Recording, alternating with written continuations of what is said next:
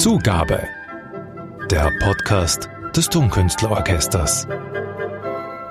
Herzlich willkommen zu unserem Tonkünstler Podcast, den wir jetzt gerade neu installieren. Und zwar gewidmet ist er unserer neuen Konzertsaison, die im Oktober 2020 beginnt. Ich bin die Dramaturgin des Tonkünstlerorchesters. Ute van der Sanden ist mein Name. Aber ich will mich hier nicht allein mit mir unterhalten, sondern ich möchte Sie alle an den Lautsprechern unterhalten und natürlich auch informieren. Und dazu werde ich mich wiederum unterhalten mit ein paar Gästen, Menschen, die unsere Konzerte ermöglichen und irgendwie einen Anteil daran haben, dass Sie, liebe Hörerinnen und Hörer, entspannt im Saal sitzen und am Ende die Musik genießen dürfen.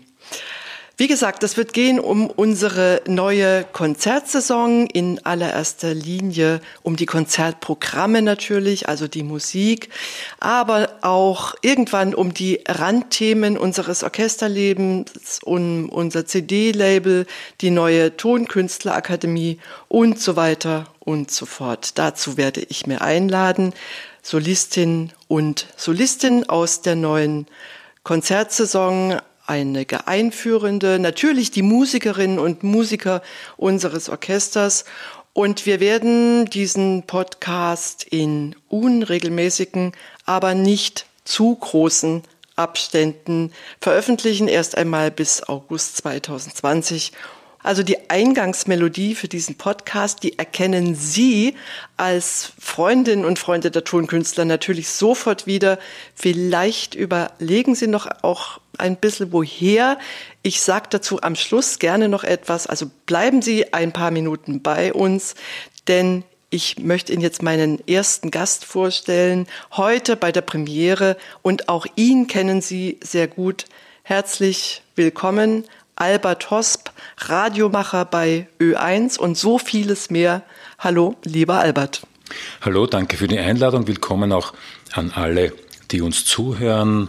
Eigentlich ist das schon ein Teil unserer Arbeit, ähm, nicht nur beim neuen Abonnement, sondern grundsätzlich, um Ihnen die Musik, die die Tonkünstlerinnen und Tonkünstler spielen, noch näher zu bringen und auch vielleicht die Liebe zur Musik ein bisschen zu vergrößern. Wir reden heute in unserer allerersten Podcast-Folge, lieber Albert, über ein neues Abonnement, das die Tonkünstler ab der kommenden Konzertsaison anbieten und das heißt erklärt, erlebt. Zu der Geschichte dieser Reihe sagen wir nachher noch ein bisschen was. Und Sie haben gerade richtig gehört, es ist zum ersten Mal ein Abo, nämlich mit drei Konzerten und alle diese drei Konzerte werden von dir moderiert. Es sind drei wirkliche zentrale Stücke der Orchesterliteratur. Sie stammen zwar alle aus dem sagen wir, großen Bereich der romantischen Musik, sind aber alle drei extrem unterschiedlich. Es handelt sich um die neunte Symphonie von Antonin Dvorak, am 8. Oktober, dirigiert von Julien Masmondet. Dann um die Heidenvariationen von Johannes Brahms, dirigiert vom Chef persönlich Jutta Casado am 17. Februar 2021 und am 20. März des kommenden Jahres 2021 Scheherazade von Rimsky-Korsakow, dann dirigiert von der polnischen Dirigentin Marta Gardolinska. Das sind also drei Werke, die wahrscheinlich viele Besucherinnen und Besucher schon kennen, aber in Wirklichkeit haben wir auch ganz bewusst bekannte Werke ausgewählt. Und zwar bekannte Werke, die natürlich so nah wie möglich an unserer nächsten Konzertsaison sind. Und ich darf Ihnen an dieser Stelle versprechen, dass wir heute nicht so intensiv auf die einzelnen Programme eingehen werden, sondern erst einmal uns über das Format unterhalten, fragen, warum wir das eigentlich machen und wie ein solches Konzert ablaufen wird mit dir, Albert. Zu den Dirigenten kann ich ganz kurz noch ergänzen, dass der Julien Masmondet, der in Paris zu Hause ist, zum ersten Mal überhaupt mit den Tonkünstlern arbeitet. Beim zweiten Termin, also mit den Heidenvariationen von Johannes Brahms, die der Jutta Casado selbst dirigiert, kommt zu diesem Werk noch ein Stück dazu, das Sie alle sehr gut kennen und sehr lieben, nehme ich an. Das allerdings lassen wir noch eine Überraschung sein. Und die Marta Gadolinska, das ist die Dirigentin, die Scheherazad dirigieren wird, ist wirklich noch recht jung, stammt aus Warschau und hat schon einige Male mit den Tonkünstlern zusammengearbeitet. Genau, Marta Gadolinska, Jahrgang 1988, äh, schon ganz erfahren eigentlich, trotz ihrer ihres relativ jungen Alters, hat auch schon mit dem RSO Wien zusammengearbeitet. Bournemouth Sinfonietta, also eine sehr spannende Persönlichkeit der Dirigentenszene. Wir freuen uns sehr darauf. Dich, lieber Albert, kennen wir von Ö1, also aus dem Radiocafé, vielen, vielen weiteren Sendungen, aber auch als künstlerischen Leiter des Festivals Glatt und Verkehrt. Du tanzt gerne auf vielen Hochzeiten, denn auch bei uns bist du ja schon seit einiger Zeit als Moderator unterwegs. Ja, das bringt wahrscheinlich das Leben eines äh, Musikjournalisten mit sich, dass die zentrale Aufgabe, nämlich Musik zu ermöglichen im vielfältigsten Sinne, dann vielleicht auch in vielfältiger Art und Weise gemacht werden kann. Also ich sehe mich eigentlich sagen viele, aber es sollten auch viele sagen, als Ermöglicher. Ob das jetzt im Rahmen einer Radiosendung ist, in der eine Folge von Musikstücken gebracht wird, ob das ein Gespräch mit einer Künstlerin, einem Künstler ist, ob das ja auch als Kuratieren eines Festivals ist, überall versuche ich Musik möglich zu machen. Und in unserem Fall ist es besonders spannend, weil es darum geht, nicht nur Musik möglich zu machen, sondern das Musikerleben ja, vielleicht erst in einer bestimmten Intensität möglich zu machen. Ja, und das ist deswegen eigentlich insgesamt immer dieselbe, meiner Meinung nach auch sehr, sehr leidenschaftliche Art, äh, Musik unter die Menschen zu bringen auf eine sehr leidenschaftliche Art. Mir fällt da gerade das Interview ein, das du der Bühne gegeben hast. Das ist in der letzten Ausgabe jetzt gerade erschienen, also in der Juni-Ausgabe, wo mir ein Satz, als ich das heute las, in Erinnerung blieb, nämlich, dass du vor allem die Liebe zur Musik vermitteln möchtest und weitergeben möchtest und wecken bei den Menschen. Ja, also wenn man das Wort Liebe in einem Gespräch einbringt, gibt es zwei mögliche Reaktionen entweder, ah ja, hehres Ziel, Liebe und äh, also sozusagen hochgesteckt. Und dann gibt es aber auch Menschen, die sagen, ja, genau darum geht's. Weil in Wirklichkeit geht es ja immer um eine Art von Beziehung. Die Beziehung zwischen einem Menschen und in unserem Fall einem Musikstück. Und das geht ohne Gefühl und ohne Liebe gar nicht. Und wahrscheinlich geht es in keiner Kunstform so gar nicht wie in der Musik. Und daher ist für mich im Endeffekt das Wort Liebe, das natürlich auch mit dem Wort Begeisterung, äh, könnte dem Wort äh, zur Seite gestellt werden, ganz logisch verbunden ist. Ich glaube, dass man ohne Liebe eigentlich von der Musik gar nichts hätte. Und ich glaube in Wirklichkeit, dass jeder Mensch, der in ein Konzert geht, eine Art von Liebesbeziehung entwickelt. Jetzt könnte man sagen, Liebe hat mit dem Verstand relativ wenig zu tun. Das ist Ansichtssache. Also Liebe kann ja, oder eine Beziehung kann, indem sie vom Verstand her sozusagen unterfüttert wird, intensiver werden. Und daher ist das mit der Liebe, finde ich, eigentlich gar kein so ein, so ein großes, unbegreifbares Ding, sondern ein sehr realistisches Ding. Mhm. Sie wächst mit dem Wissen um die Dinge, im Idealfall. Absolut, ja. Absolut. Ähm, ich bin am ehesten bei dir, wenn du sagst, ähm, es gibt zwei Lager. Die einen sagen, das ist es, und die anderen sagen, großes Wort. Also ich zähle mich ganz klar zum ersten Lager.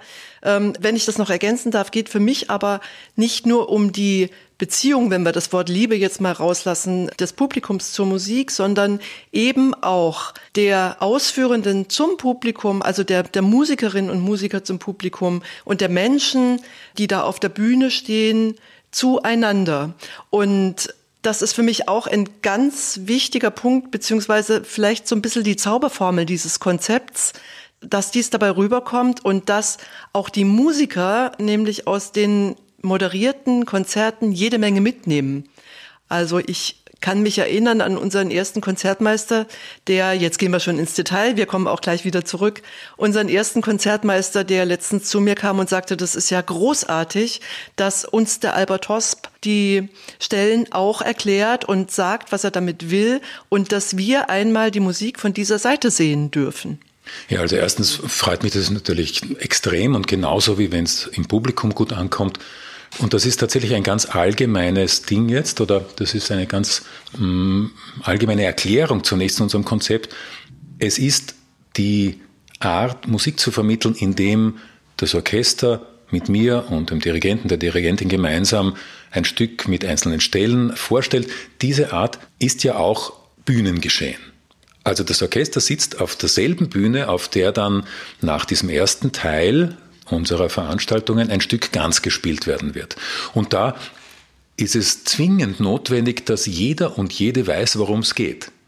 Wir können natürlich die vereinbarten Stellen einfach vorher miteinander vereinbaren und dann gehen wir auf die Bühne und die Musikerinnen und Musiker wissen, Stelle 3 ist Takt 4 bis 8 und spielen das. Es gefällt ihnen aber naturgemäß viel besser, wenn sie im Vorhinein auch wissen, warum sie das eigentlich spielen.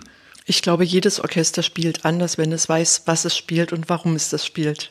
Lass uns ein bisschen ausholen und zu, zur Geschichte deiner Zusammenarbeit kommen. Übrigens, du hast noch gar kein Wort zu deiner Selbstvorstellung verloren. Vielleicht gehen wir doch noch mal zurück und du erzählst erst mal ein bisschen über dich, dass wir auch was erfahren zu deiner Person. Also du bist Radiomacher bei Ö1, wie gesagt, du bist Festivalintendant, du bist Moderator, Musikvermittler, was bist du noch? Musikliebhaber. Also die Biografie ist möglicherweise von gar keiner Bedeutung für das, was man dann macht, es sei denn, es hat einen roten Faden gegeben.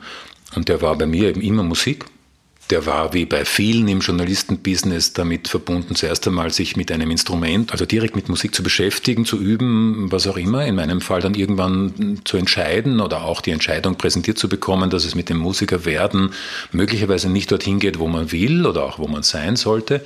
Und ich habe in den frühen 1980er Jahren, also direkt nach meiner Matura 1982, begonnen, im Medienbusiness beim Radio zu arbeiten. Und habe sofort gemerkt, das ist das, was ich machen will, nämlich schlicht und einfach Musik zusammenstellen und den Menschen näher bringen. Also das ist vielleicht aus meiner Biografie noch wichtig, um zu verstehen, dass ich auch mit 56 Jahren nach wie vor für diese Sache allein brenne oder versuche, äh, das Feuer am Lodern zu halten, weil es immer um das Gleiche geht und das heißt, Musik zu mögen, zu lieben, zu verstehen, in all diesen möglichen Ausformungen. Die Geschichte der moderierten Konzerte bei den Tonkünstlern in der jüngeren Zeit, also wie wir sie jetzt vor uns haben, ist ja untrennbar mit dir verbunden. Das ging los, als der vorige Chefdirigent Andres Orozco Estrada eine CD-Einspielung quasi geöffnet hat für Publikum. Da warst du auch schon dabei. Und es muss 2014 gewesen sein. Da fing das Ganze an. Genau. Lieben Sie mhm. Brahms mhm. genau. war der Titel. Lieben Sie Brahms äh, hat sich zufällig gut ergeben, dass der berühmte Filmtitel da gepasst hat. Brahms 4, gedacht ursprünglich als ein Bonus-Event für die treuen Abonnentinnen und Abonnenten in einer Form, die bis jetzt fast unverändert geblieben ist, nämlich in einer schönen Zusammenarbeit mit dem Dirigenten damals, im Gespräch und dann mit Partiturausschnitten das Stück näher zu bringen. Damals aber eigentlich nicht einmal als Testballon, sondern als einmaliges Ereignis gedacht. Dass sich dann mit dem folgenden Chefdirigenten eine Reihe von Konzerten ergeben hat, in der genau so mit anderen Stücken umgegangen wurde, halte ich für eine wunderbare Entwicklung und dass das jetzt ein eigenes Abo geworden ist mit gleich drei Konzerten in der Saison, überhaupt für einen Glücksfall Vielleicht auch, weil sich jetzt bestätigt, dass diese ja doch sehr schlichte Art genügt, um den Menschen Freude zu bringen. Und wenn ich ganz ein bisschen aus der Geschichte noch erzählen darf, Richard Strauss Heldenleben, Jutta Casado, das haben wir in Grafeneck gemacht, nicht im Musikverein und war aufgrund des Stückes vielleicht sogar noch ein intensiveres Erlebnis für alle als bei der vierten Brahms. Ich kann mich erinnern, wir haben da zum Beispiel einen Abschnitt dann äh, mit allen Musikern gespielt und ich habe in die Musik hineingesprochen, aus welchem anderen Stück Richard Strauss da gerade zitiert. Es gibt so eine Stelle im, Heldenleben, wo also mehr oder weniger der sein ganzes Leben Revue passieren lässt, sein ganzes Komponistenleben. Dann gab es zweimal Bernstein und dann gab es einmal, und finde ich, das war ein ganz spannendes Erlebnis, zum ersten Mal ohne den Chefdirigenten, sondern mit jemandem, der eben für eine Produktion einfach kommt. Mit Jamie Phillips, äh, fünfte Beethoven ist, glaube ich, auch gut aufgegangen. Jamie Phillips, der sich wieder ganz anders eingebracht hat. Ich glaube auch, dass durch verschiedene Dirigenten natürlich das Ganze noch einmal einen bestimmten Drive bekommt, der dem Ganzen, glaube ich, nur, nur gut tun kann. Schumann 2 hatten wir dann noch mit dem Jutta Casado. Ja, also wenn wir die das fällt mir gerade noch rein, das war voriges ja, ja. Jahr, aber im Prinzip ist die Liste schon vollständig von Bernstein natürlich im Bernstein-Jahr mit Jutta Casado als Bernstein-Schüler, die symphonischen Tänze beziehungsweise ähm, die Suite on, on the, the Waterfront. Waterfront. On the Waterfront, genau. Also Auch ein sehr spannender ja, Nachmittag Nein, gewesen. Ähm, wenn der Name Bernstein schon gefallen ist, dann muss man jetzt einfach sagen, das ist das Urvorbild für alle diese Formate, nicht nur unseres. Und es ist erstaunlich, dass auch Dirigentinnen und Dirigenten, die wirklich also jetzt schon mehrere Generationen jünger sind als Bernstein, nach wie vor sofort sagen, ja, das ist ein Jahrhundertmensch gewesen, gerade in dieser Art Musik unter die Menschen zu bringen. Bernstein ist da ganz wichtig und ein Glücksfall, dass Jutta Casado ein Bernstein-Schüler war, ein, ein Festival von Bernstein übernommen hat. Daher haben wir mit ihm bereits zweimal Werke von Bernstein genommen und ich glaube, da hat man auch gemerkt, auf die unterschiedlichste Art und Weise, wie man diesen Menschen Bernstein dann äh, präsent machen kann. Einerseits West Side Story, also möglicherweise das berühmteste Stück von ihm und andererseits möglicherweise das unbekannteste, nämlich seine einzige Filmmusik für Hollywood, On the Waterfront. Sehr spannend. Unser Chefdirigent erklärt das Konzept der moderierten Konzerte und seine Position dazu so. Ich denke, es ist sehr wichtig, dass wir auf der Bühne über die Faszination des Werkes erzählen, damit sich das Publikum näher fühlt. Normalerweise wird im Konzert der Klang des gesamten Orchesters gehört, aber in dieser Konzertreihe werde ich zum Beispiel das Orchester zerlegen und lasse einzelne Stimmen spielen. Ich finde es sehr sinnvoll, dass das Publikum die Geschehnisse des Werkes, die es beim normalen Konzert oder auf einer CD nicht hören kann, auch mit lustigen Erzählungen von Albert erfahren kann. Ich vertraue meinem Deutsch nicht wirklich und bin sicher, dass Albert viel besser ausdrücken kann, was ich meine. Also dass Jutta Casado, wie eindeutig zu hören war, ähm, seine Muttersprache am liebsten spricht nach wie vor Japanisch, war am Anfang ein scheinbares kleines Problem, weil wir uns gedacht haben, wie können wir den Fluss des Abends erhalten, wenn er Japanisch spricht und dann eine Simultandolmetscherin dabei ist. Aber in Wirklichkeit hat das dann eigentlich diesen Konzerten einen ganz eigenen Charme verliehen, schlicht und einfach, weil man gemerkt hat, der kommt aus einer völlig anderen Erdengegend und hat aber denselben Impetus, den alle anderen auch haben, er ist ja in Japan einer der berühmtesten Musikmoderatoren im Fernsehen und man merkt, wie das eigene so wichtig ist. Die Vorbereitung, lieber Albert, die nun in erster Linie bei dir liegt, auf jedes einzelne Konzert ist langwierig. Ich darf hier sagen, dass wir viele, viele Monate, eigentlich ein halbes Jahr quasi vorher anfangen, die Partitur zu sichten, das Material zu organisieren, zu bestellen. Dann sollten die Orchesterstellen, die wir ja im ersten Teil spielen lassen, vier Monate vor dem eigentlichen Konzert schon fertig sein, damit auch das Orchester rechtzeitig das vorbereitete Material bekommen kann. Wie funktioniert denn die Vorbereitung auch für die Interviewsituation mit dem Dirigenten? Wie läuft das genau ab, Albert, und auf was achtest du da besonders? Ich nähere mich immer nur über die Partitur dem Ganzen an. Für mich steht als erstes immer im Zentrum, welche Ausschnitte bekommen die Hörerinnen und Hörer präsentiert. und welche Ausschnitte sind wichtig, damit dann, wenn das Stück ganz gespielt wird, äh, nicht nur eine Art Erinnerungseffekt da ist, sondern eben dieses Verstehen, dass die Liebe zur Musik verstärkt. Das ist das Erste. Das muss auch mit dem Dirigenten, mit der Dirigentin absolut äh, akkordiert werden. Also ich brauche da immer das rückhaltlose Okay zu jeder einzelnen Stelle. Und dann beginnen wir in den Dialog einzusteigen, an welcher Stelle wir überhaupt miteinander sprechen, an welcher Stelle ich vielleicht wirklich so den Moderator mache, der mit Hilfe der eingespielten Musikstücke, der live eingespielten Musikstücke den Abend also dramaturgisch auch vorantreibe oder gestalte. Und am Ende dieses Prozesses ist dann irgendwie klar, in welchem Rhythmus, in welchem Fluss dieser erste Teil dieser Veranstaltungen abläuft. Die Begegnung mit dem dirigierenden Menschen ist ja auch Teil der Vorbereitung. Also gerade im Fall von Jutta Casado ist es ja für mich ein richtiges Mysterium, wie der eigentlich ohne viel zu sagen so viel vermittelt jetzt den Musikerinnen und Musikern, dem Orchester. Der vielleicht größte Unterschied zwischen dem, was wir im ersten Teil machen und das, was dann im zweiten Teil passiert, nämlich das Durchspielen des Stückes, heißt Kunst. Das ist, finde ich, bei Jutta Casado so wie bei ganz wenigen Dirigenten, die ich bis jetzt gesehen habe. Also der hat tatsächlich bei der Probe diese Art von sehr freundlich und eigentlich sehr wirkt gar nicht irgendwie minutiös, sondern er probt das und das. Und dann hebt er, bevor das Ding losgeht, den Dirigentenstab und es ist eine andere Welt. Also der hat wirklich offensichtlich so ein künstlerisches Momentum in seinem Herzen oder in seiner Persönlichkeit, das ihn wahrscheinlich zu dem Dirigenten macht, der er ist. Ich weiß auch, dass der weitaus überwiegende Teil unserer Orchestermusikerinnen und Musiker das genau so unterschreiben würde. Das ist auch das, was das Publikum sehr an ihm schätzt. Diese musikantische Größe, die eigentlich keiner Worte bedarf.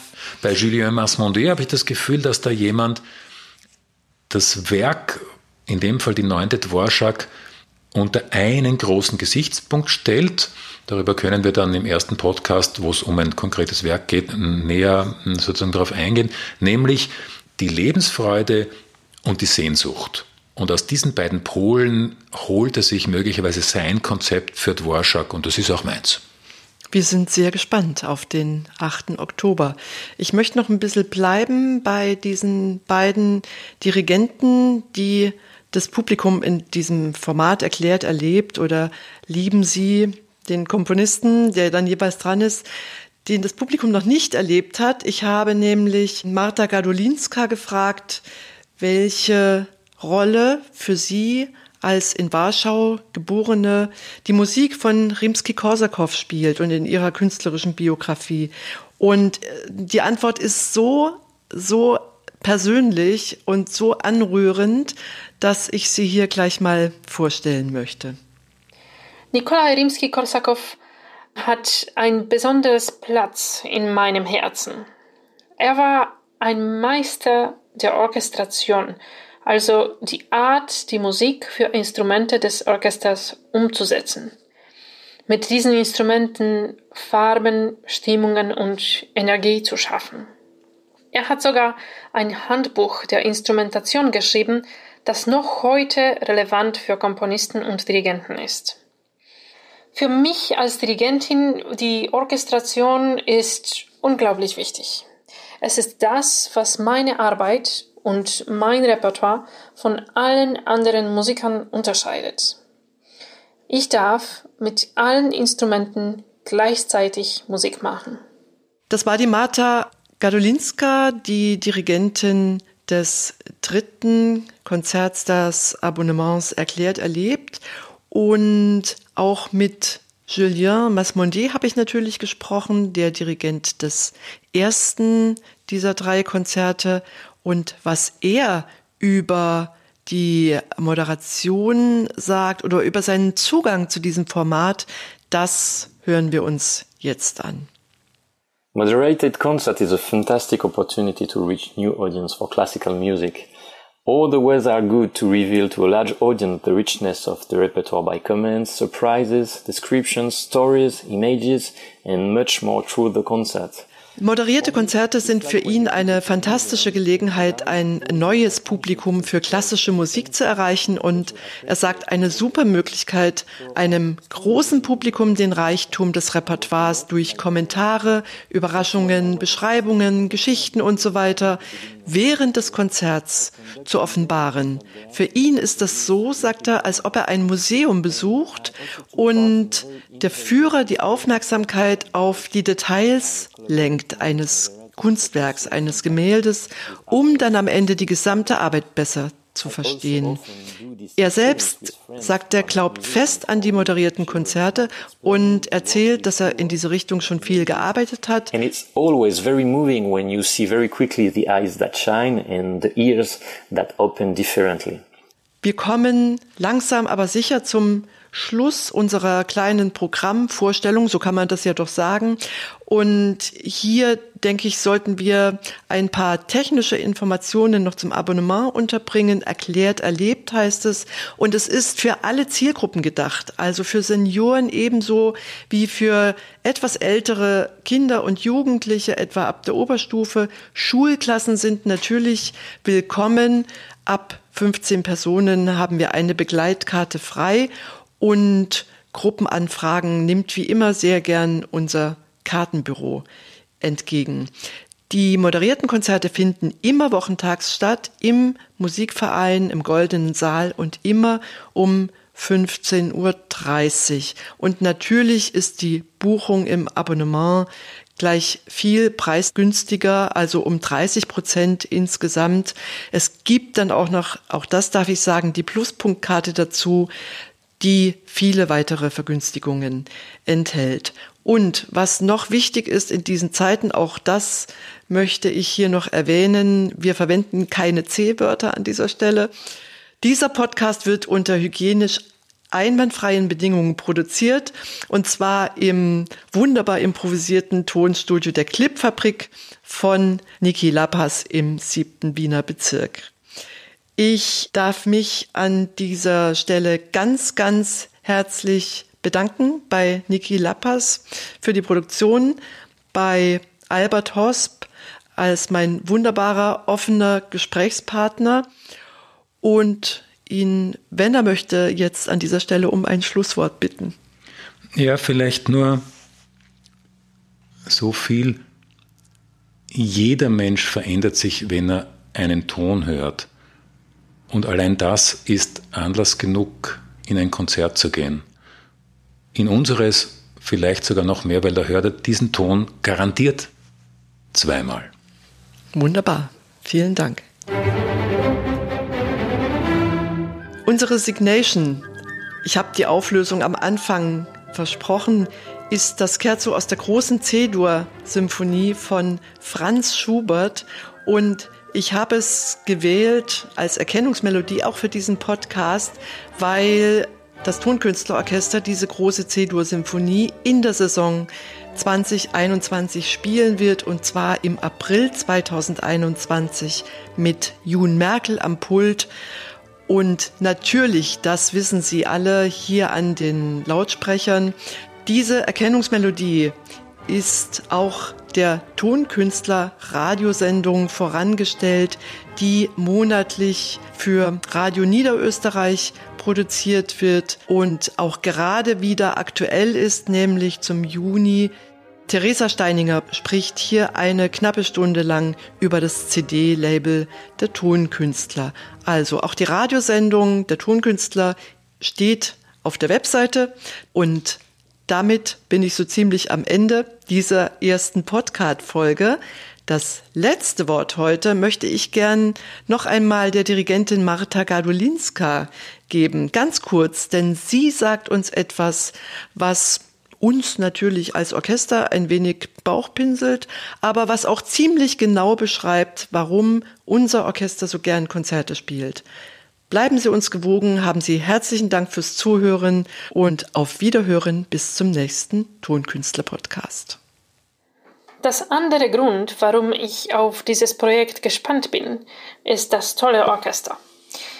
Wir kennen uns schon ein bisschen mit den Tonkünstlern und zwar von der äh, leichteren, lustigen Seite. Ich habe nämlich zwei Familienkonzerte in Grafenegg in den letzten Jahren dirigiert. Und beide waren voll Spaß. Zugabe. Der Podcast des Tonkünstlerorchesters.